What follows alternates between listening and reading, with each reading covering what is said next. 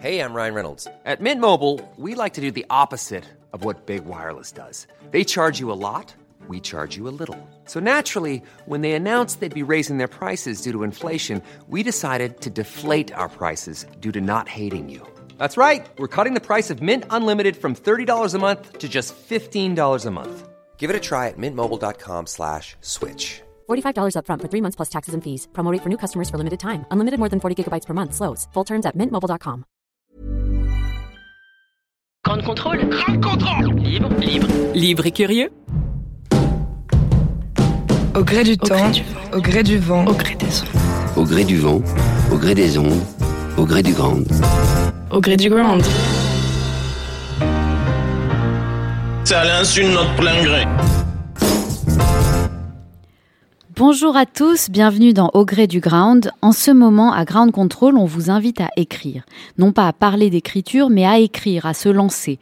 Parler d'écriture, c'est intimidant. On a souvent l'impression que c'est réservé aux écrivains, aux vrais. Et encore, même eux, parfois, n'osent pas s'arroger ce titre, celui d'écrivain, de peur de froisser les vrais écrivains, souvent morts, qui nous surveillent et ne nous trouvent jamais à la hauteur. Pour vous pousser à vous lancer, j'ai à mes côtés deux artistes pluridisciplinaires, le romancier musicien Gilles Marchand et le musicien peintre, sculpteur Emmanuel Gross. Ils nous ont concocté un concert littéraire et on va leur demander entre deux lectures comment ça se passe pour eux, ce moment où ils écrivent, où ils composent, comment ils se lancent dans la création, en doutant, en n'y croyant pas, en détricotant et retricotant le réel et tout ce qu'ils font à longueur de temps. On va passer une heure ensemble, on va un peu discuter, mais on va surtout s'immerger dans une atmosphère qui est celle du dernier livre de Gilles Marchand et de la musique d'Emmanuel Gross, puisque ce concert littéraire, vous nous l'avez concocté euh, tous les deux spécialement pour nous, à partir des nouvelles de Gilles Marchand, tirées des Mirages plein les poches, parues aux éditions des Forges du Vulcain. Gilles, Emmanuel, bonsoir. Bonsoir. Bienvenue. Euh, alors, avant de vous écouter, je précise simplement un peu qui vous êtes, euh, Gilles Marchand. Déjà, on va commencer par vous. Euh, quelques mots sur le livre Les Mirages plein les potes, plein les poches, et non pas plein les potes. Des mirages plein les potes, c'est pas mal. C'est joli. C'est votre huitième livre, mais c'est le troisième que vous publiez aux éditions des Forges du Vulcain, euh, qui est un éditeur qui vous porte bonheur et à qui vous portez bonheur, puisqu'à chaque fois que vous publiez un livre avec lui, c'est un succès inouï. Euh, votre premier paru chez lui s'appelait euh, Une bouche sans personne. C'est par ce livre que je vous ai personnellement découvert, euh, mais je ne suis pas la seule, puisque euh, c'est un livre qui continue à être réédité et, qui, a, énormément marché. C'est un bijou qu'on lit d'une traite et auquel je repense personnellement sans arrêt. Et je fais partie des, nombreux lecteurs qui, depuis ce livre, attendent vos livres avec impatience. Et je ne suis jamais déçue. Je pense notamment à, à votre deuxième livre paru chez Les Forges du Vulcain, Un funambule sur le sable, euh, et euh, bien sûr à Des mirages plein les poches pour lequel je vous reçois aujourd'hui et dont on va entendre des extraits aujourd'hui. Ce livre a reçu le prix euh, du premier recueil de nouvelles de la Société des gens de lettres très récemment. Euh, je précise aussi que vous avez été batteur dans un groupe de rock, ce qui vous rend euh, voilà euh, particulièrement sensible à la musique et ce qui fait que vous allez aussi nous voilà nous proposer aujourd'hui ce concert littéraire avec votre comparse Emmanuel Gross. Je ne dis rien encore sur vous, Emmanuel Gross, pour le moment. On parlera, on parlera euh, plus tard. Pour le moment, on va se lancer directement dans la première lecture musicale. On vous écoute.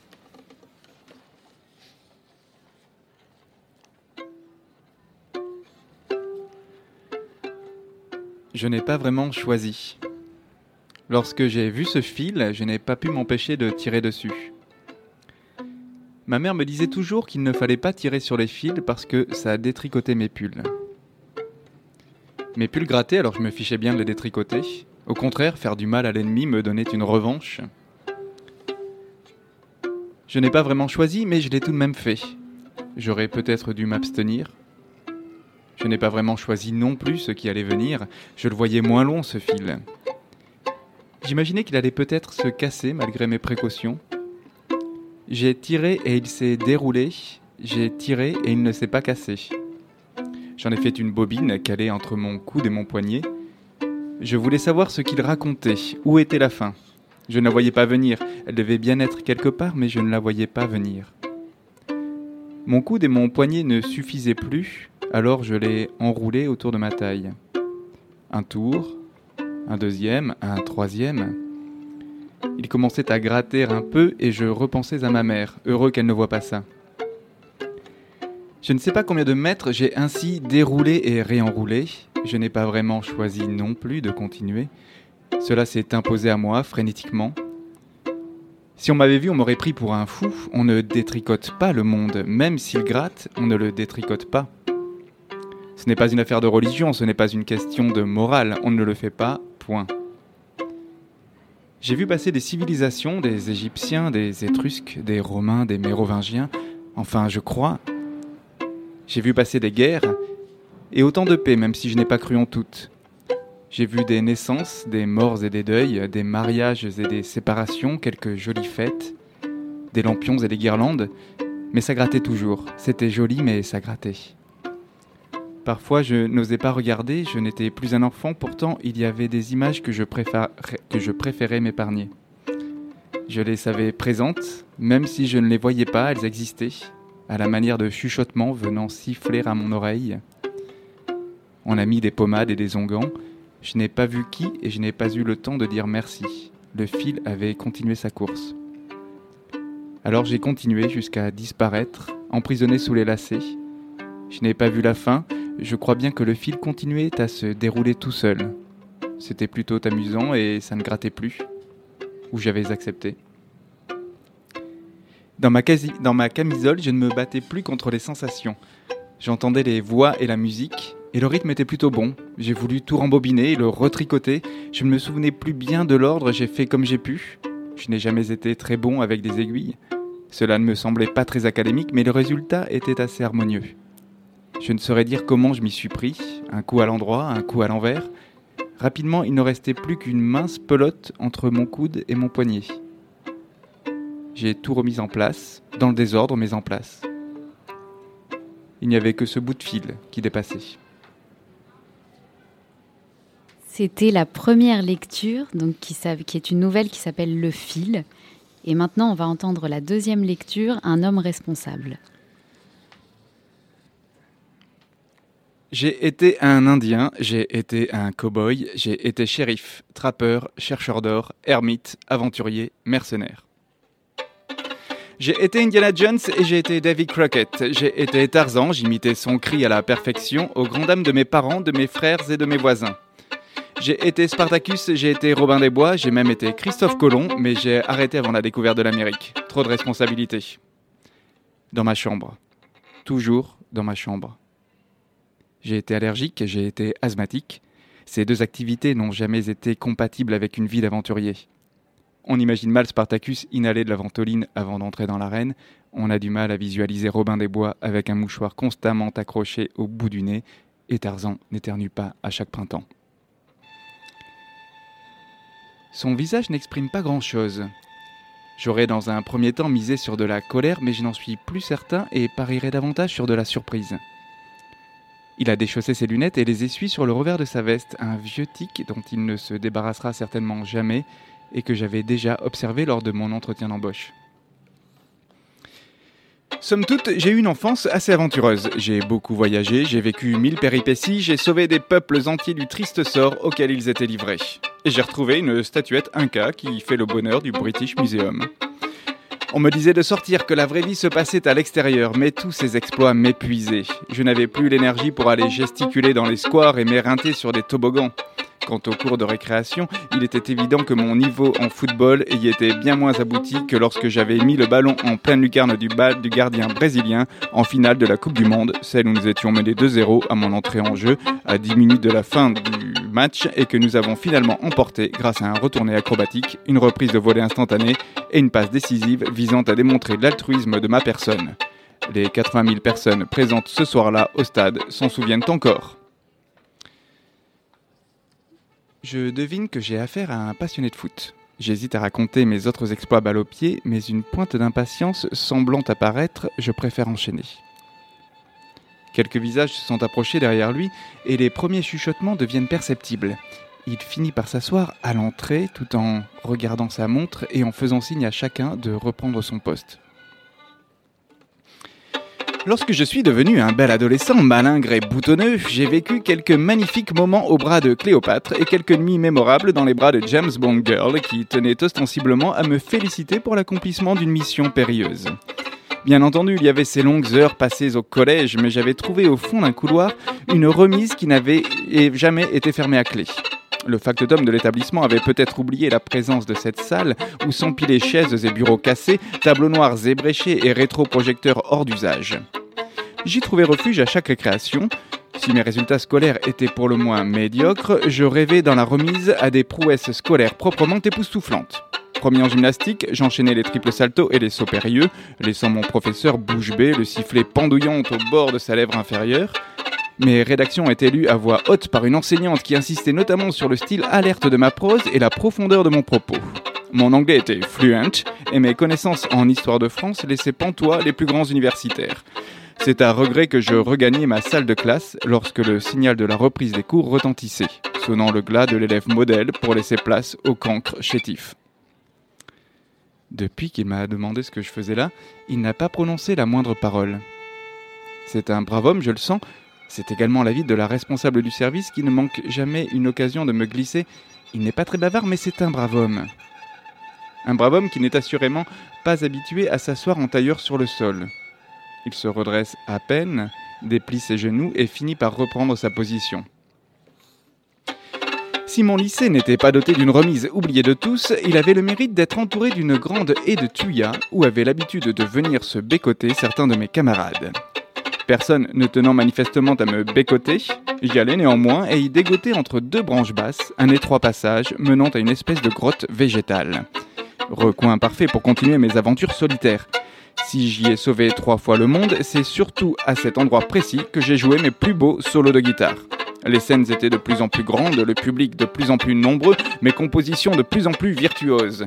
Il était rare que je sorte seul de ma loge, je devais avoir ce sourire satisfait lorsque je regagnais ma salle de classe et m'asseyais à ma place, sans que personne n'ait la moindre idée des succès que je venais de rencontrer. J'ai continué la musique durant mes études supérieures, peut-être devrais-je préciser, durant les deux années qu'ont duré mes études supérieures. Bien assez pour apprendre les rudiments de la comptabilité et faire le tour du monde des plus grandes scènes. L'université ne manquant pas de salles désertes, j'y, passais le plus clair de mon temps, fuyant le bruit des cafétérias et le tumulte des amphithéâtres durant les interclasses.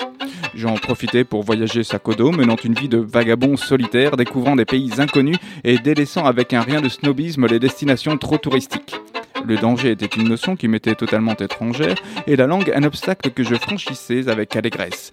Je me souviens notamment d'un voyage dans un paquebot dont l'équipage avait été décimé par une intoxication alimentaire. Ce n'est pas sans fierté que je pilotais le monstrueux vaisseau le long du canal de Panama. Je vois à son sourire que j'ai touché une corde sensible. Lui aussi a dû vivre mille et une aventures dans ses premières années. Néanmoins, il semble rester sur sa faim. Il est vrai que je n'ai pas totalement répondu à la question qu'il vient de formuler.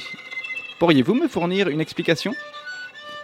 Le corps plié en deux, il me regarde droit dans les yeux, ses genoux grincent lorsqu'il essaie de changer de position. Derrière lui, plusieurs paires d'yeux sont revenus scruter l'obscurité de mon abri. Et j'ai trouvé un emploi de gratte-papier dans cette jolie entreprise familiale. Des journées bien denses, bien remplies, abrutissantes, ça y était, j'étais lancé. Je n'avais plus à jouer à faire semblant. J'ai emménagé dans un studio, j'ai commencé à faire moi-même mes courses et mes lessives, à régler mes factures. Une vraie vie d'adulte. J'ai aimé ça. Un temps, le jeu m'a lassé, ou plutôt il était incomplet. Il me manquait une femme, des enfants, un chien. Alors le soir, dans ma chambre, j'ai placé un, un drap au-dessus du lit, à la manière d'un baldaquin. J'étais de nouveau dans mon élément. J'ai rencontré Marlène. Nous sommes rapidement tombés amoureux. Un premier enfant est né de cette union, puis un deuxième et un troisième, et nous avons eu un chien. Si dans les premiers temps ma nouvelle vie m'a comblé, je dois avouer que j'ai fini par la trouver un tantinet étriquée.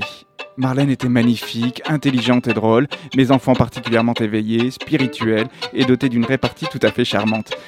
Mais la fièvre de l'aventure s'est de nouveau emparée de moi. Pas l'aventure au sens extra-conjugal du terme, la vraie aventure, celle où l'on risque sa peau, celle dont le retour n'est pas assuré, celle qui nous transforme définitivement. Je ne voulais pas y mêler Marlène, et encore moins les enfants, ils auraient bien le temps. J'ai regretté un instant d'avoir inventé cette famille. Bien entendu, on pourrait rétorquer qu'il était encore temps de revenir en arrière et de l'effacer purement et simplement. Mais j'y étais attaché. La chaleur des bras de Marlène, la rondeur de sa poitrine, la douceur de sa voix lorsqu'elle me disait qu'il était l'heure de partir travailler, et les sourires et les regards énamourés de ma descendance. C'est la raison pour laquelle j'ai décidé de concilier ma vie d'aventurier et ma vie familiale. Les seuls créneaux horaires disponibles correspondant à mes horaires de bureau, il a bien fallu que je m'adapte. Je vois à son regard qu'un début d'explication commence à exciter ses synapses. Si j'étais du genre à tirer la couverture à moi, je dirais même qu'il m'est désormais redevable d'une étincelle au fond des yeux. Il me demande l'autorisation d'entrer. Il y a peu de place, mais je consens à l'accueillir à mes côtés. L'espace n'est pas prévu pour deux. Ses genoux craquent, sa cravate vient se poser sur eux comme un animal mort. Jusqu'à ce que la porte soit verrouillée à la suite de la circulaire que vous avez vous-même signée, monsieur le directeur, je passais mes, jours, mes déjeuner dans un débarras, coincé entre un carton d'intercalaire A4 et les archives du courrier resté sans réponse. C'est en ces lieux que j'ai parcouru l'Amérique du Sud à pied, sauvé une partie de l'Amazonie de la déforestation et déjoué un complot international financé par le narcotrafic. Mon cœur étant pris, j'ai refusé les avances de cette splendide indienne qui m'a été offerte par une tribu dont j'avais sauvé le village d'une crue inédite de l'Amazone. Et cela vous intéressera peut-être davantage, j'ai négocié auprès de l'un de nos fournisseurs 10% de remise sur les achats de post-it après avoir sauvé son chat d'un immeuble en flammes. Il s'impatiente, je le sens, il s'impatiente. Il est comme les autres, comme ce médecin que mes parents m'avaient obligé à consulter, comme mes copains de l'école lorsque je leur racontais mes histoires. Je pensais que le coup des post-it l'attendrirait, mais force est de constater que c'est un échec. Il se racle la gorge, se passe les mains dans les cheveux et m'explique qu'il comprend mon besoin d'évasion. Lui-même loue une maison en Corrèze tous les ans pour vivre la grande aventure du plein air. Euh, Mais le bureau n'est pas fait pour ça, le bureau est fait pour travailler. Il y a des règles que je dois respecter. Il exige que je replace le mobilier comme il était à mon arrivée, que je remette le rideau à sa place, que je reprenne le travail. Immédiatement, se permet-il de préciser. Sinon... Sinon quoi? Sinon, il se verra dans l'obligation de se passer de mes services. Il sort sans ajouter une parole. Le coup est rude. Je le rejoins à l'extérieur. Il règne une atmosphère étrangement calme au sein, du service. Je cherche l'appui de mes collègues, espérant que l'un d'eux se lève en disant Monsieur le directeur, nous sommes tous dans une cabane. Ou mieux, comme dans le film de Kubrick, Je suis Spartacus. Mais la solidarité ne vient pas. Je me permets de leur rappeler tout ce que j'ai fait pour eux, pour la société, pour la France, pour le monde. Lorsque je prends conscience que je ne suis pas dans mon refuge et que tout cela leur est étranger, je suis nu, nu sans mes histoires, mes aventures, mes exploits. Ici, je n'ai marqué aucun but, je n'ai sauvé aucun chat ni aucun village, je n'ai pas volé aux riches pour donner aux pauvres. Pire, j'ai acheté trois cartons de post-it sans obtenir la moindre remise de notre fournisseur. Mes collègues me regardent un peu ahuris. Ah, je ne les condamne pas, ils ne savent pas. Il ne me reste qu'une solution. En homme responsable, il m'est impossible d'abandonner ma famille. Je provoque une réunion extraordinaire sous mon bureau et referme précautionneusement le rideau une fois le dernier arrivé à entrer. Le directeur est licencié sur le champ. Cette aventure n'est pas une aventure de grands espaces. Elle n'est pas costumée, elle n'est pas décorée de mille oripeaux spectaculaires. Ce n'est pas une aventure pour plaire à un public amassé dans les gradins ou dans une salle de cinéma. C'est l'aventure de la petite entreprise, l'aventure du capitalisme à portée de main. Je n'aime pas euh, être obligé de faire ça. Mais la cohabitation avec le directeur n'est plus envisageable à court terme. Les actionnaires comprennent, c'était lui ou moi dans ma cabane, ce sera moi, dans ma cabane, ce sera toujours moi. En attendant que l'on vienne me déloger, le patron, c'est moi. Les enfants seront fiers de moi. Merci Gilles Marchand, merci euh, Emmanuel Gross. On dirait que ce texte a été, que ces textes ont été faits pour ça. On dirait qu'ils ont été écrits euh, dans ce sens-là. C'est incroyable. Euh, des mirages plein les poches, Gilles Marchand, ce sont euh, des euh, donc des textes courts, des nouvelles qui au départ n'ont pas été euh, écrites spécialement pour euh, paraître euh, dans le même euh, recueil, si si je me trompe pas. C'est euh, votre éditeur qui vous a proposé de les réunir. Est-ce que euh, vous voyez, vous avez vu le lien tout de suite entre euh, ces textes? Alors, je ne l'ai pas vu immédiatement. Mon éditeur l'a vu avant moi. Donc, pour la plupart, ces textes ont été publiés dans des recueils collectifs aux éditions euh, Antidata entre 2011 et 2017. Et mon éditeur s'est penché, s'est penché sur, ces recueils-là. Il les a lus à, la, chaîne. Et c'est lui qui m'a dit qu'il y avait une vraie cohérence, qui racontait que peut-être, enfin qu'on pouvait en faire un vrai recueil de, ces textes. Donc j'en ai j'en ai ajouté certains. La première que j'ai lue, le fil est une nouvelle que j'ai écrite pour pour pour des mirages plein les poches. Tout à l'heure, on en lira aussi une autre qui a été écrite exprès. Je crois que j'ai dû en ajouter 5 ou 6 à peu près sur les, sur les 14 que compte le recueil. Mais c'est vrai qu'on voit un vrai, un vrai fil rouge entre, entre les nouvelles. Enfin, une, fois que les textes sont réunis les uns avec les autres, on, on voit tout de suite que ce sont des hommes qui, euh, souvent, on croise des personnages qui euh, euh, cherchent des rêves un peu inaccessibles, qui perdent leurs illusions, des personnages que vous mettez un peu face à leur désenchantement et qui pourtant nous, nous enchantent. Et qui s'accrochent. Moi, c'est ça qui m'intéresse c'est qu'ils sont face à leur désenchantement, il y a leur, euh, tous leurs rêves qui s'effondrent au fur et à mesure, mais ils continuent à avancer, c'est ça, ils s'accrochent à leurs rêves, et peu importe euh, s'ils y arrivent ou pas, c'est qu'à un moment, ils y croient. Et moi, j'ai envie de raconter ce moment où ils y croient, ce moment où ils se prennent le mur aussi, qui est un moment assez intéressant. Et, et puis, ils se relèvent toujours, ils se relèvent et ils continuent à avancer. Ils sont heureux, vos personnages, à votre avis? Alors, ça, ça, selon les lecteurs, euh, on peut avoir deux lectures hein, de ce recueil-là. Il y en a qui me disent qu'il est très drôle et très amusant, et pour d'autres, il, est extrêmement pessimiste. Moi, je n'ai pas trop d'avis. Moi, je pense que c'est un vrai mélange des deux. C'est vrai que tous ces personnages sont à la ramasse, mais ils sont au moins attendrissants, j'espère en tout cas. Je le disais, on, dirait qu'ils ont été écrits euh, spécialement pour cette forme euh, littéraire euh, musicale que vous proposez aujourd'hui, que vous avez composé spécialement pour, pour nous, et on en est très heureux. pour le romancier musicien que vous êtes, est-ce que c'est une forme d'accomplissement, d'aboutir à un objet hybride comme celui-là? Accomplissement, alors oui et non. c'est un énorme plaisir. C'est quelque chose que j'avais envie de faire depuis très longtemps, faire des lectures en musique. Euh, ce qui est sûr, c'est qu'il faut que. J'espère que le recueil se tient, même sans. Euh, j'aime beaucoup Emmanuel, la question n'est pas là, mais. mais euh, voilà, je ne peux pas fournir un, Emmanuel Gross à chaque lecteur. Donc c'est important que le, ça reste une œuvre, même sans, sans violon. Mais, mais moi, je travaille beaucoup à, l'oral aussi, je, je, lis beaucoup mes, mes textes après les avoir écrits. Et le rythme est très important dans ce que dans, dans mon écriture, que ce soit mes romans ou mes nouvelles. Donc oui, ça s'y prête et, et c'est une certaine forme de peut-être d'épanouissement plus que de je sais plus le mot que tu avais utilisé tout à l'heure de un accomplissement. Voilà un épanouissement plus qu'un accomplissement je dirais. Emmanuel Gross vous êtes euh, vous aussi euh, un drôle de personnage, si j'ose dire, un multicasquette. Vous êtes musicien et artiste. Vous avez étudié la peinture et la sculpture aux Beaux-Arts de Paris et au Palazzo Spinelli à Florence, donc euh, sacrée formation. Et à côté de ça, vous n'avez jamais lâché depuis vos cinq ans euh, votre passion pour le violon. C'est devenu votre métier. Euh, vous faites partie de différents groupes de musique. Un groupe, vous m'avez dit, classique, pas très classique, qui s'appelle Double Sens. Un groupe de jazz. vous flirtez, m'avez-vous dit, avec la musique indienne carnatique. Vous, allez m'expliquer ce que c'est parce que vous m'avez dit le matin c'est bien agréable. Qu'est-ce que c'est la musique indienne carnatique? Alors c'est déjà c'est de la musique classique euh, indienne, donc pas de la musique de variété de Bollywood, c'est de la musique vraiment classique.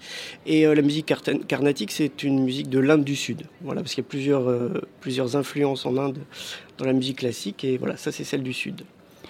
Et vous, êtes, vous avez sorti un album récemment avec votre groupe Double Sens qui s'appelle Baïka. Voilà, avec euh, le merveilleux violoniste qui s'appelle Nemanja Radulovic. Et euh, voilà, effectivement, on est un groupe euh, pas très banal parce qu'on fait de la musique classique, mais on essaye de la présenter différemment avec une interprétation qui décoiffe un peu, un peu plus moderne que ce qu'on a l'habitude d'entendre. Voilà. Et pourquoi vous vous sentez proche de l'univers de Gilles Marchand? Bah, d'abord parce que c'est un complice, on s'entend très bien dans la vie, donc déjà c'est, ça, aide. ça aide beaucoup pour, que artistiquement on se, on se, comprenne. On apprécie chacun ce que l'autre fait, donc ça, ça, aide beaucoup aussi pour la collaboration. Et puis dans ces textes, il y a toujours euh, le grain de sable. J'aime bien ce petit grain de sable de temps en temps, tout a l'air d'être merveilleux, puis il y a quelque chose qui va pas vraiment. Et ça, ça, ça me touche beaucoup. Euh, du point de vue artistiquement, et aussi parce qu'il y a énormément de rythme et énormément de couleurs dans son, dans son travail. Et euh, pour le musicien que je suis, pour la part euh, de, musique que, que, j'ai, euh, ben, ces textes sont très, toujours très rythmés, ils font toujours référence à beaucoup de musique, et ça me parle beaucoup. Vous avez un, un, univers très inspiré par la musique du monde, on va dire ça de façon assez large. là, pour ce, pour ce soir pour cette musique que vous avez composée spécialement euh, pour les textes de Gilles Marchand. Euh, qu'est-ce qui vous a inspiré comme euh, style de musique? Bah, C'est-à-dire que je pense pas qu'il y ait vraiment de barrière entre, entre les différentes musiques. En fait, on, on, le fait arbitrairement, peut-être pour s'y retrouver, pour séparer l'Occident de l'Orient, de, de l'Inde et tout ça. Mais en fait, c'est une seule chose, c'est la musique en général. Et ce qui est important, c'est de faire des passerelles avec tout ce qui est beau dans la musique. Et donc pour ce travail, bah, j'ai puisé, on a puisé tous les deux dans tout ce que tout ce que j'avais en magasin, si j'ose dire. C'est Euh, très traditionnel, on a l'impression, euh, cette musique. euh, oui, un petit peu, mais bon, tout à l'heure, j'ai flirté un peu avec la musique contemporaine en cherchant un petit peu des sonorités sur des harmoniques et des choses comme ça qui sont des recherches qu'on retrouve chez les musiciens contemporains. Donc, il y a un petit peu de tout, et voilà. C'est ça qui est sympa aussi. Alors, on va écouter euh, la, la deuxième, les, les deux prochaines lectures, Mon bateau et 90 watts. Et ensuite, j'annonce tout de suite qu'il y aura à la fin une surprise, une lecture surprise, carte blanche de Gilles Marchand adressée aux jeunes écrivains. On écoute la troisième lecture, Mon bateau.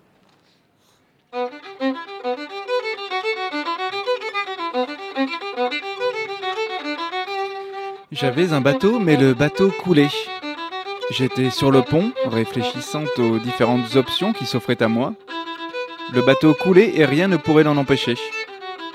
Il y avait une fuite, une avarie, un trou dans la coque, que sais-je. Mais c'était mon bateau, et les capitaines n'abandonnent pas leur navire. Je ne savais pas dans quelle mesure j'en étais le capitaine. Après tout, ce n'était qu'un tout petit bateau et je n'avais pas d'équipage, pas de témoin pour dire que j'étais resté jusqu'au bout. Pour me donner du courage, je lançai au vent un Les femmes et les enfants d'abord Il n'y avait ni femmes ni enfants, et mon bateau coulait toujours. Il s'enfonçait dans les flots. Debout sur la cabine, je voyais bien que l'eau allait bientôt m'arriver aux chevilles. C'était mon moment d'héroïsme. En sortant du port, personne n'avait prêté attention à moi.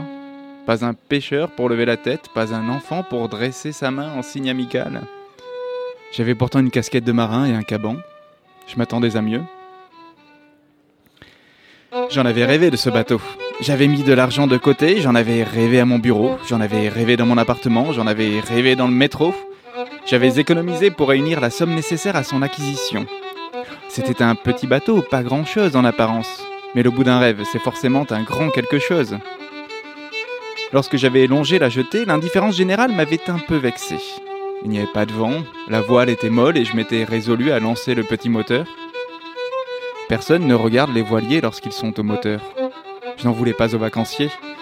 Ils veulent des trois-mâts, des coques rutilantes, des yachts, des chalutiers accompagnés de mouettes et de goélands. Personne ne regarde les plaisanciers, même lorsqu'ils ont une casquette de marin et un caban. Mon bateau coulait. Un bateau qui coule, c'est toujours un spectacle. Un spectacle sans spectateur. Mon bateau coulait, c'était mon moment et il n'y avait personne pour regarder ça. Mes chevilles étaient dans l'eau, des vaguelettes battaient le bas de mon pantalon. Je regrettais qu'il ait attendu d'être loin du port, loin des plaisanciers pour s'enfoncer dans la mer. Je ne voyais plus la côte et la houle berçait les derniers instants de mon embarcation. Je repensais aux pêcheurs et aux enfants sur la jetée. C'était dommage qu'il n'ait pas adressé un signe d'adieu à mon bateau. L'eau m'atteignit les cuisses et je restais droit, piteux propriétaire d'un rêve d'enfant mais fier capitaine. Après tout, j'avais bien le droit de m'attribuer le titre de capitaine. Mon bateau coulait, il avait bien le droit à un dernier capitaine. Il n'y avait pas d'orchestre qui jouait sur le pont. Ce n'était pas un Titanic et il n'y avait pas eu d'iceberg. Il n'y aurait pas de photos à la une des journaux du dimanche pour raconter le naufrage. J'avais de l'eau jusqu'aux cuisses et l'impression que tout s'accélérait. Mon bateau n'était plus qu'une ombre blanche sous la surface de l'eau. Je n'avais jamais remarqué qu'il était aussi joli. Il n'avait pas une grande belle vie de bateau, il n'avait pas parcouru les océans. Et à présent, il coulait. J'ai repensé à mon bureau, j'ai repensé au métro, j'ai repensé à mes économies à mes rêves d'enfant. Alors j'ai regagné le rivage à la nage. J'ai économisé et dix ans plus tard, je suis revenu. Mon bateau avait deux mâts et une voile gonflée par le vent. On ne m'a pas davantage regardé et mon voilier a coulé. J'ai mis de l'argent de côté, pendant la dizaine d'années qui a suivi, de quoi acheter un chalutier mis au rebut. Il n'y avait ni mouette ni goéland pour suivre mon départ, si bien qu'aucune silhouette de la jetée n'a jugé utile de me saluer. Mon chalutier a coulé, et je suis de nouveau rentré à la nage. Je n'avais plus d'argent, mais je gardais mes rêves. Alors j'ai acheté un petit bateau que j'ai mis dans ma baignoire. Il a coulé, mais je le ramenais à la surface. À chaque fois, je le prenais entre mes mains et le ramenais à la surface. Après tout, c'était mon devoir de capitaine et les capitaines aussi ont des devoirs envers leurs rêves.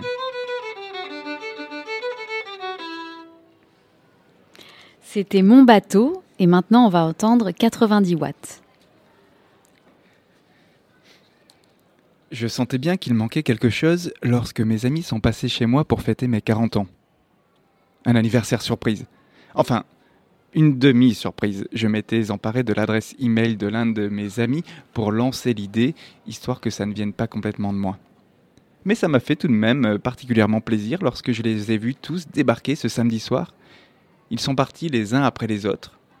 Les babysitters à relevé leurs fonctions.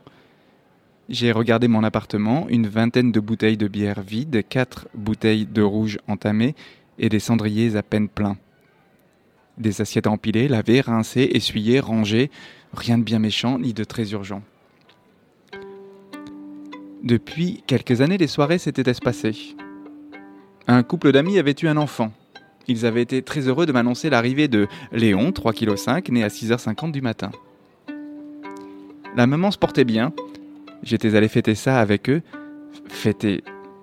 Disons que j'étais allé les féliciter. J'avais apporté une bonne bouteille que l'on avait finalement oublié d'ouvrir. On avait regardé Léon, je ne lui aurais pas donné 3,5 kg, mais j'ai jamais été très fort pour deviner les poids. Il m'avait raconté l'arrivée à la maternité, la perte des os, les contractions et la péridurale. J'avais adoré. Si, si, vraiment. Il y avait eu cette petite lumière dans leur regard fatigué lorsqu'ils m'avaient raconté cette nuit. Et le petit Léon dormait tranquillement. On aurait dit un bébé de publicité. Tout le monde n'avait pas eu cette chance. Le deuxième couple à passer par la maternité en avait eu pour son grade. Clément, 3,8 kg, une belle bête, comme avait dit son oncle.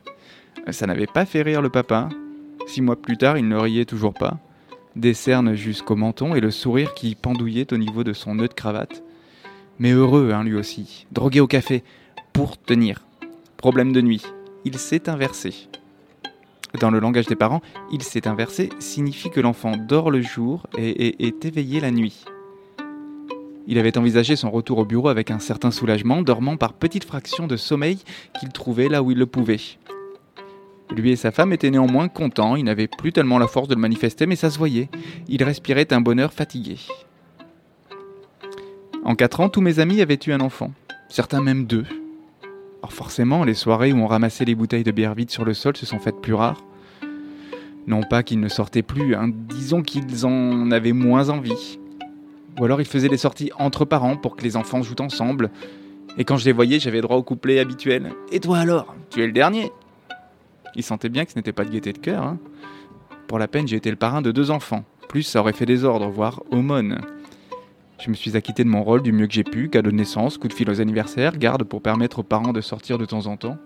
J'ai bien aimé ce rôle, mais ça ne compensait pas, je restais un peu un étranger pour mes filleuls qui avaient du mal à cerner mon statut. Ils me regardaient avec un petit air suspicieux. J'ai essayé de trouver une femme, je me suis même inscrit sur des sites de rencontres. Cherche jeune femme pour faire des enfants.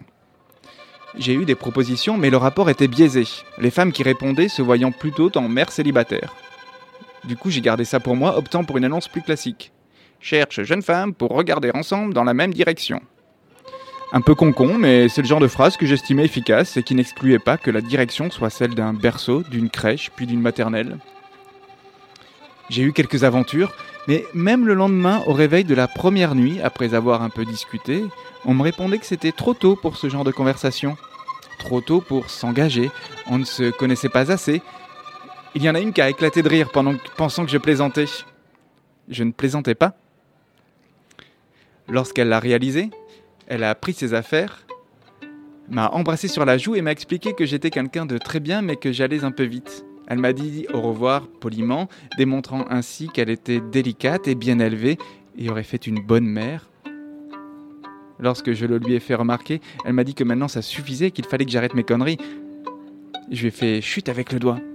Pas de gros mots devant les enfants, en pointant son ventre.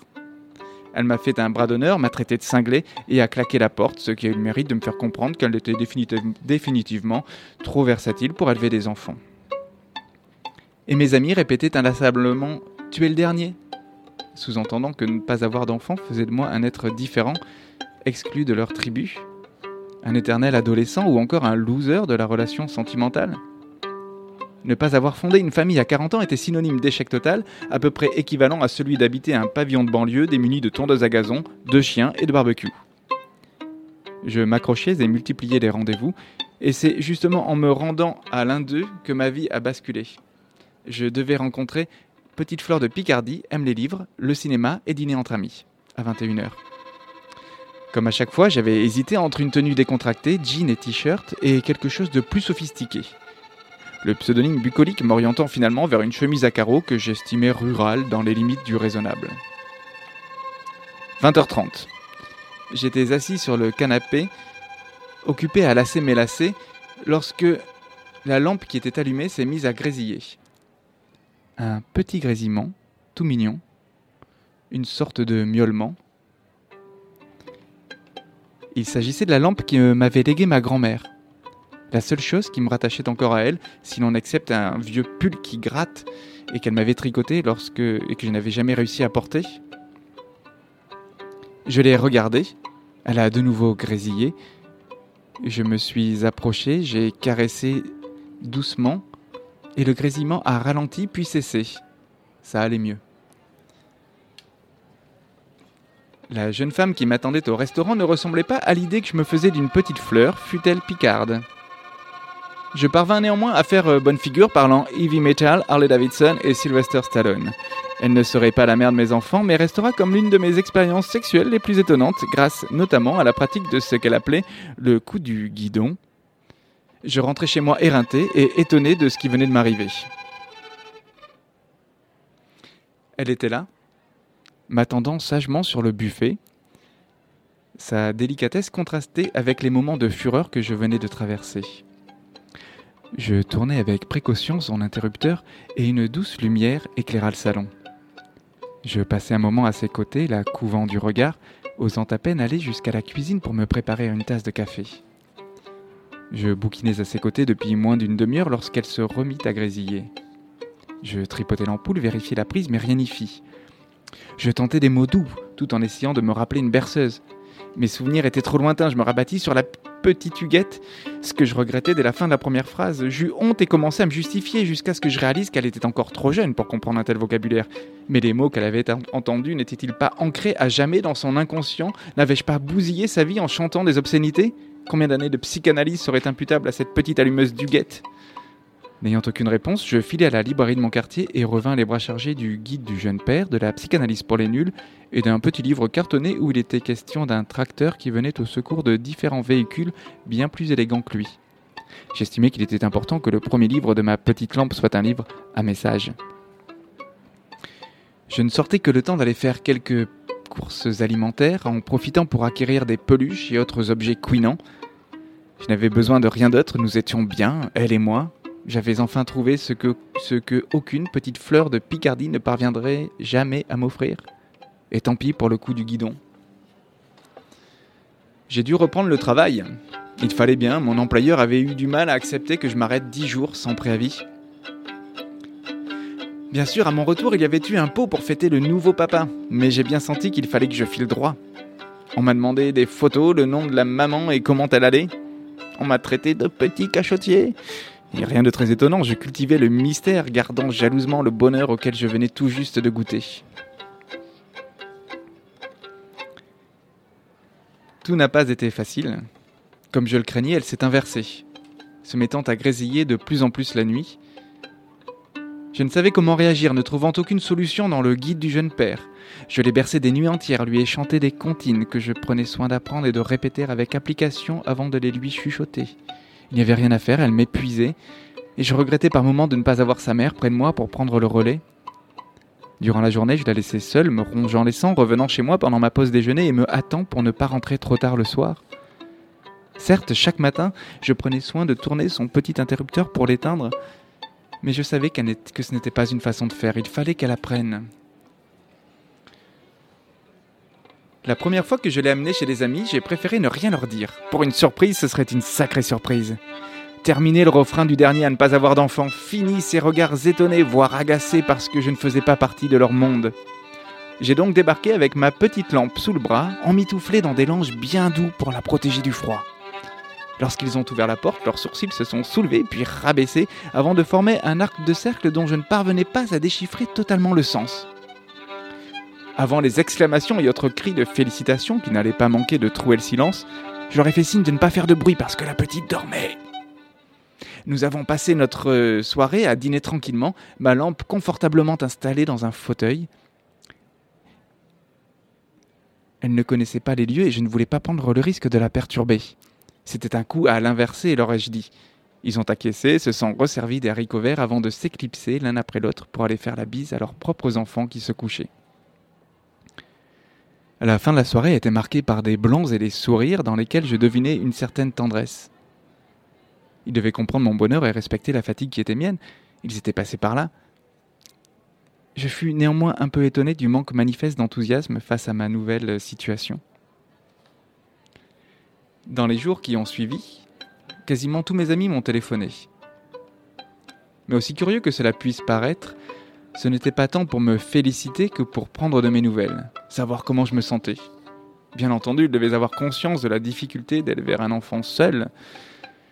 Tout de même, pas un ne m'a demandé son poids, par exemple. Après le foro initial, j'ai traversé une période plus compliquée.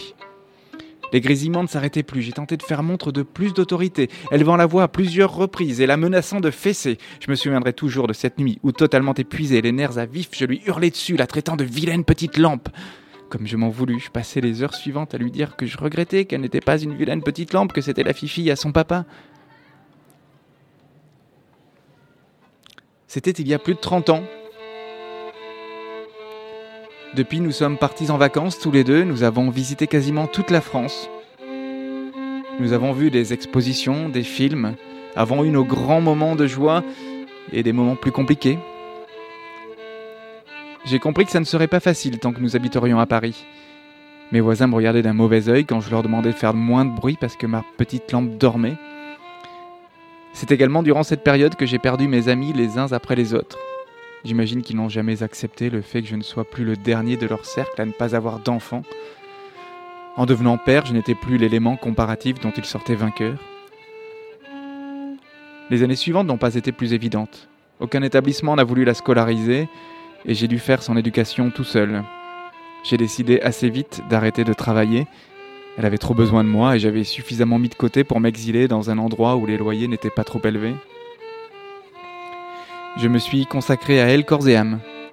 Élever un enfant considéré comme inadapté bouleverse une vie.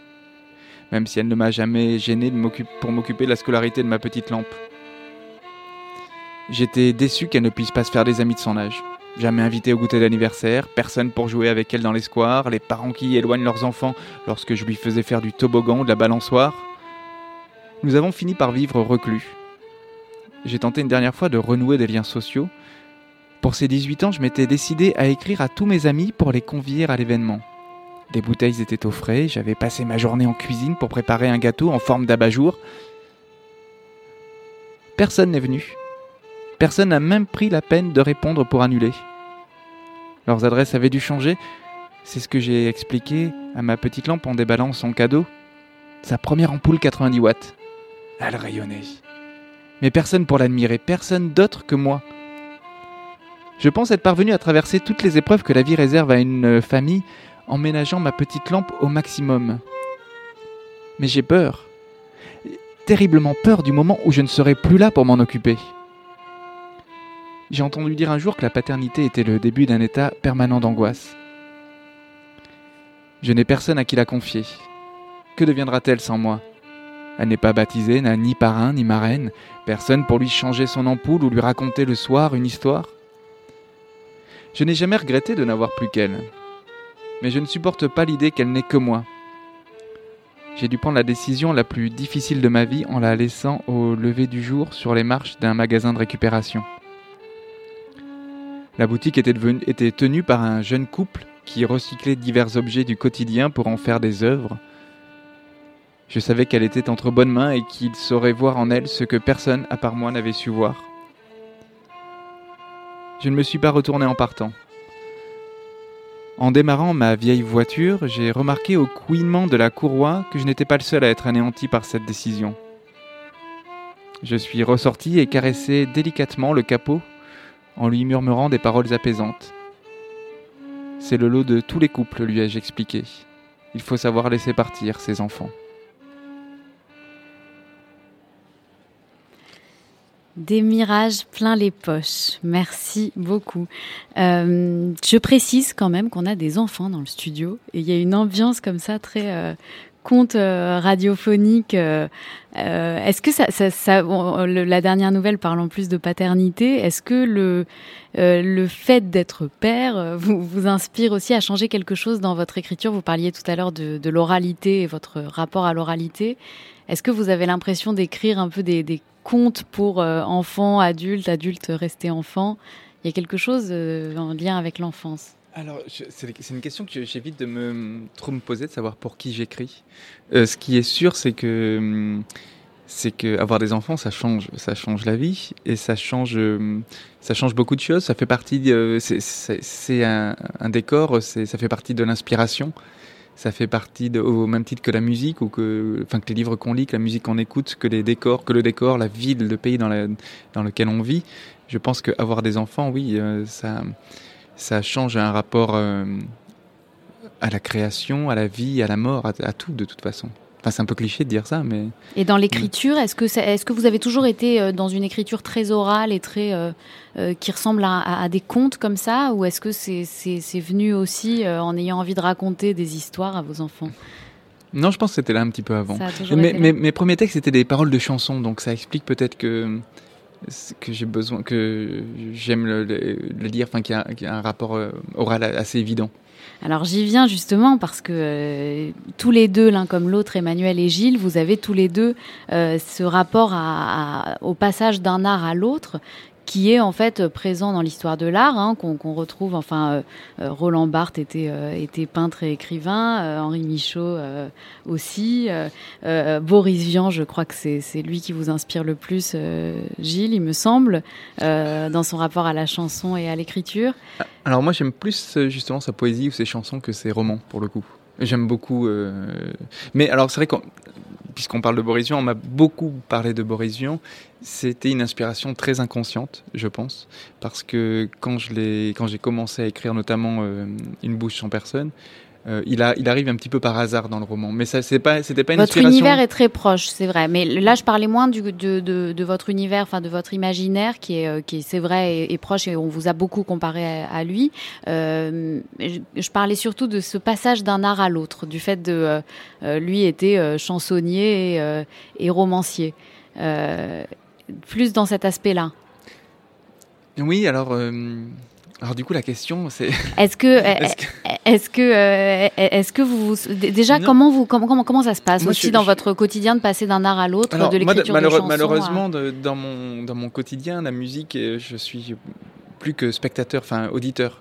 Je pratique beaucoup moins la musique. J'ai toujours une guitare à, qui est pas très loin, mais je m'en sers euh, beaucoup moins qu'à qu une époque. Et mon vrai instrument, c'est la batterie que j'ai plus assez l'occasion de pratiquer. Donc je fais un peu de, de caronne, de temps en temps j'essaie de, de, jouer avec des amis, on se retrouve et on se fait quelques répétitions, mais, mais ça ne fait plus partie, la pratique de la musique ne fait plus autant partie de mon quotidien que quand j'ai commencé à écrire ou... Euh, où euh, je, je, suis venu je, à l'écriture après la musique. Mais vos, vos pratiques artistiques s'inspirent l'une de l'autre, euh, se nourrissent?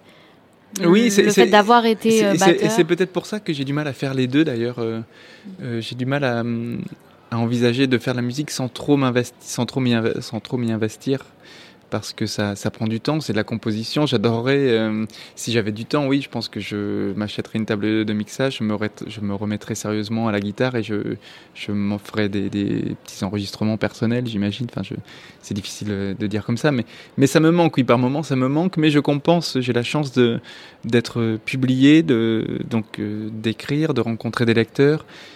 Donc j'ai déjà un, un, emploi du temps qui est, qui est, bien, bien complet. Et dans la création, est-ce qu'il y en a un des deux qui est plus simple pour vous, plus accessible, plus euh, euh Dans plus la création, difficile? Oui. Euh, pour écrire, on a besoin d'un ordinateur et d'un et c'est tout.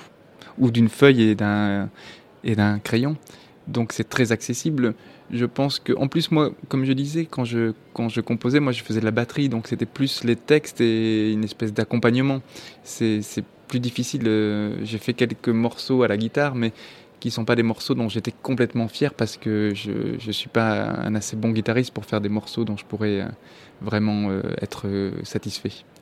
Emmanuel, vous, vous êtes peintre, sculpteur et musicien.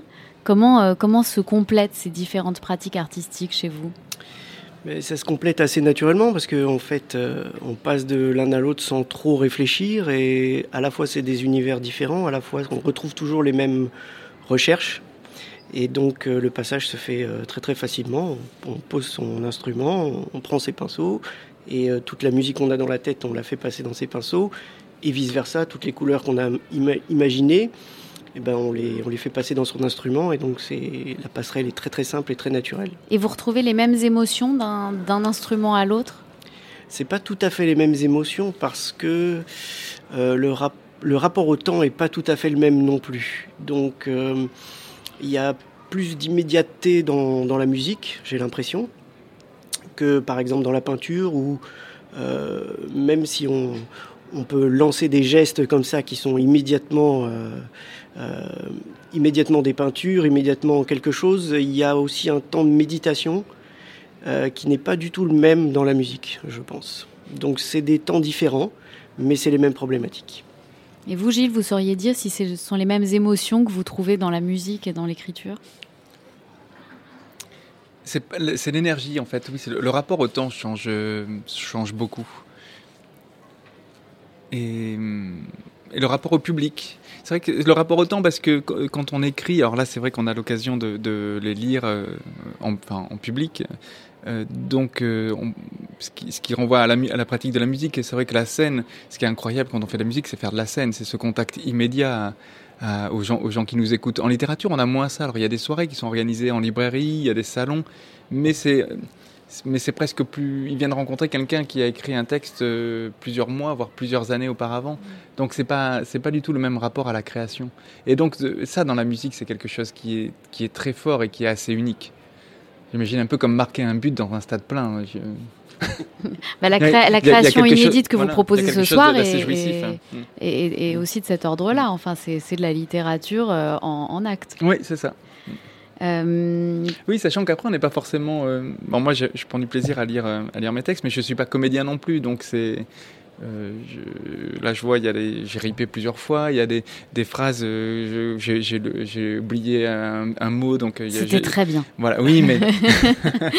mais ce que je veux dire, c'est que voilà, je suis plus fier de mes textes que de la manière dont je les ai lus, par exemple. Mais ça, je suis très content et très heureux, et j'espère avoir plein d'occasions de, de les relire. Mais, mais voilà, c'est, c'est pas. Voilà, je suis plus fier de mes, textes. C'est plus ça qui m'intéresse au, final parce que c'est ce qui reste. Alors, on, on va faire une toute dernière lecture. Vous avez une surprise pour nous.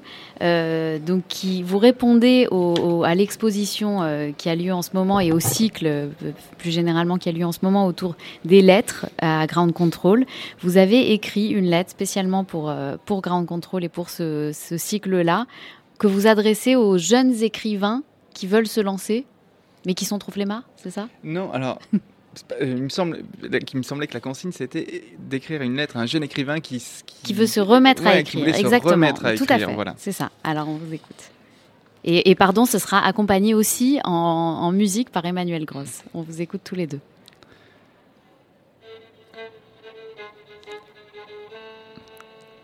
On m'a dit que tu désirais te remettre à écrire, mais que tu n'y arrivais pas. Que tu ne savais pas quoi raconter, que tu ne trouvais plus ton style, que tes mots s'enchaînaient maladroitement sur l'écran de ton ordinateur avant d'être effacés. On m'a dit que tu tournais en rond et que tu allais devenir fou. C'est un bon début, mon ami, c'est un bon début. Je me souviens de ce jour où tu t'étais cassé le poignet.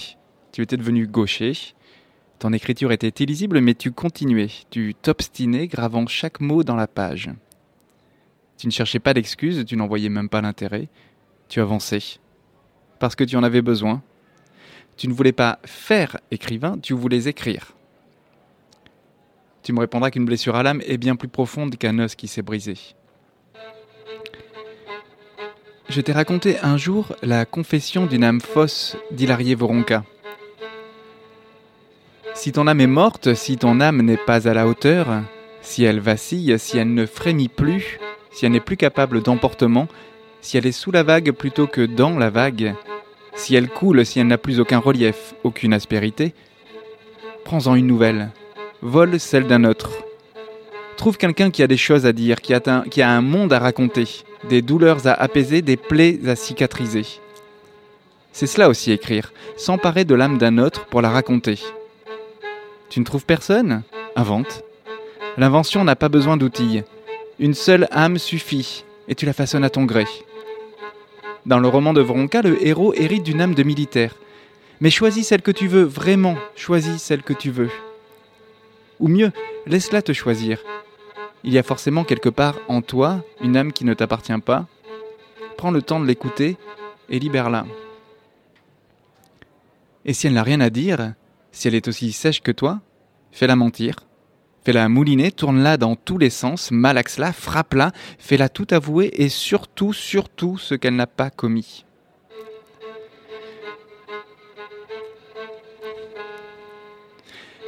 Va courir, va au cinéma, à des concerts, à des expositions. N'imagine pas que l'on attende que tu nous parles de toi. Ne crois pas que c'est ton nez ou ton nombril qui ont nourri tes pages. C'est la manière que tu avais de regarder autour de toi, de te soucier de ce qui t'entourait. Depuis quand n'as-tu plus regardé tout autour? Depuis quand n'as-tu pas accepté le silence, écouté la fureur? Depuis quand le monde a-t-il disparu au point de te laisser imperméable à toute inspiration? L'inspiration n'est pas un don, ce n'est pas un phénomène paranormal, ce n'est pas un fantôme qui se promène d'âme en âme. L'inspiration est une disposition de l'âme. Trouve ton fantôme. Attrape-le et raconte-nous son histoire. Je crois que tout est dit. C'est du boulot en tout cas.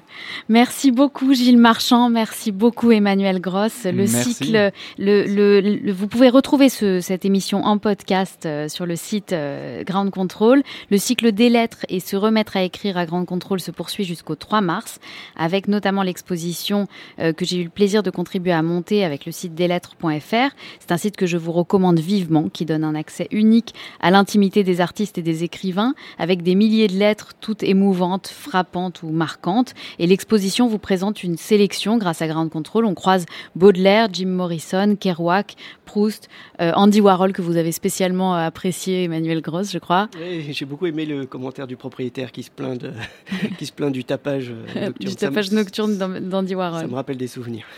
Vous, vous, Gilles, quel était votre euh, préféré? Moi, j'ai bien aimé la lettre de Marlon Brando à Marilyn Monroe, où il dit euh, N'aie pas peur d'avoir peur. Et je trouve ça, je trouve ça assez beau que, deux icônes comme ça, qui, qui paraissent invincibles, enfin, l'histoire a, a montré qu'ils n'étaient pas invincibles, mais qui paraissent invincibles, qui sont les rois du monde, et, et qui se disent entre eux N'aie pas peur d'avoir peur. Je trouve ça assez, assez joli. L'exposition dure jusqu'au 3 mars et vous pouvez euh, gagner des livres épistolaires en participant à notre jeu concours. Il suffit de glisser une lettre dans la boîte aux lettres à l'entrée de Grande Contrôle sur le thème Se remettre à écrire pour gagner des livres sélectionnés par le site des lettres et par Grande Contrôle, que des pépites. Et un ou une comédienne lira euh, les textes des gagnants dans ce même micro. Merci beaucoup, bonne soirée, à bientôt. Merci. Au gré du temps, Au gré du. Au gré des ondes, Au gré du grand. Au gré du ground.